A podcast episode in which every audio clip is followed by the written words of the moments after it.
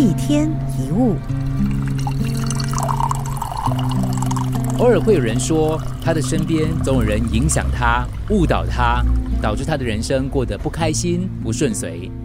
但其实很纳闷，因为其他人的生活并不是绕着我们转的，他们光是要面对自己的事情就已经焦头烂额了。所以很少人会吃饱没事干、无所事事，等着要去影响别人、要去误导别人。有些人总是认为问题都是别人造成的，不过最大问题往往是我们自己，只想着改变别人而拒绝改变自己。我们习惯检讨别人，而不愿意检讨自己；不愿意宽容别人，可是事事却宽容自己。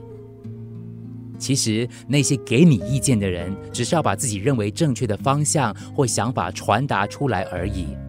你不是什么都不要听，只是不用事事参考，而是要让心中有一把尺，建立自己的中心价值跟目标，这样才能够明白什么建议对自己是加分，其他的话可能当成借鉴就可以了。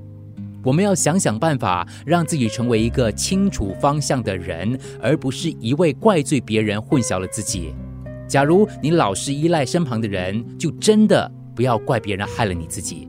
你希望自己的生活变好，请先让自己好好的负责。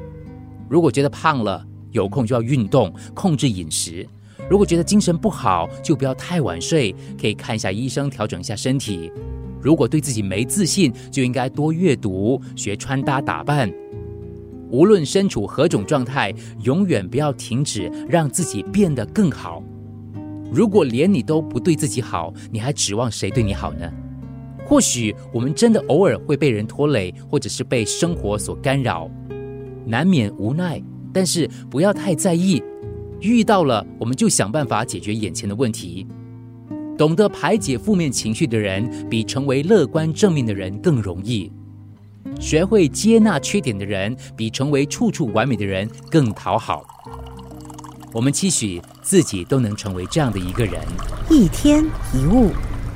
除了各大 Podcast 平台，你也可以通过手机应用程序 Audio 或 UFM 一零零三 SG Slash Podcast 收听更多一天一物。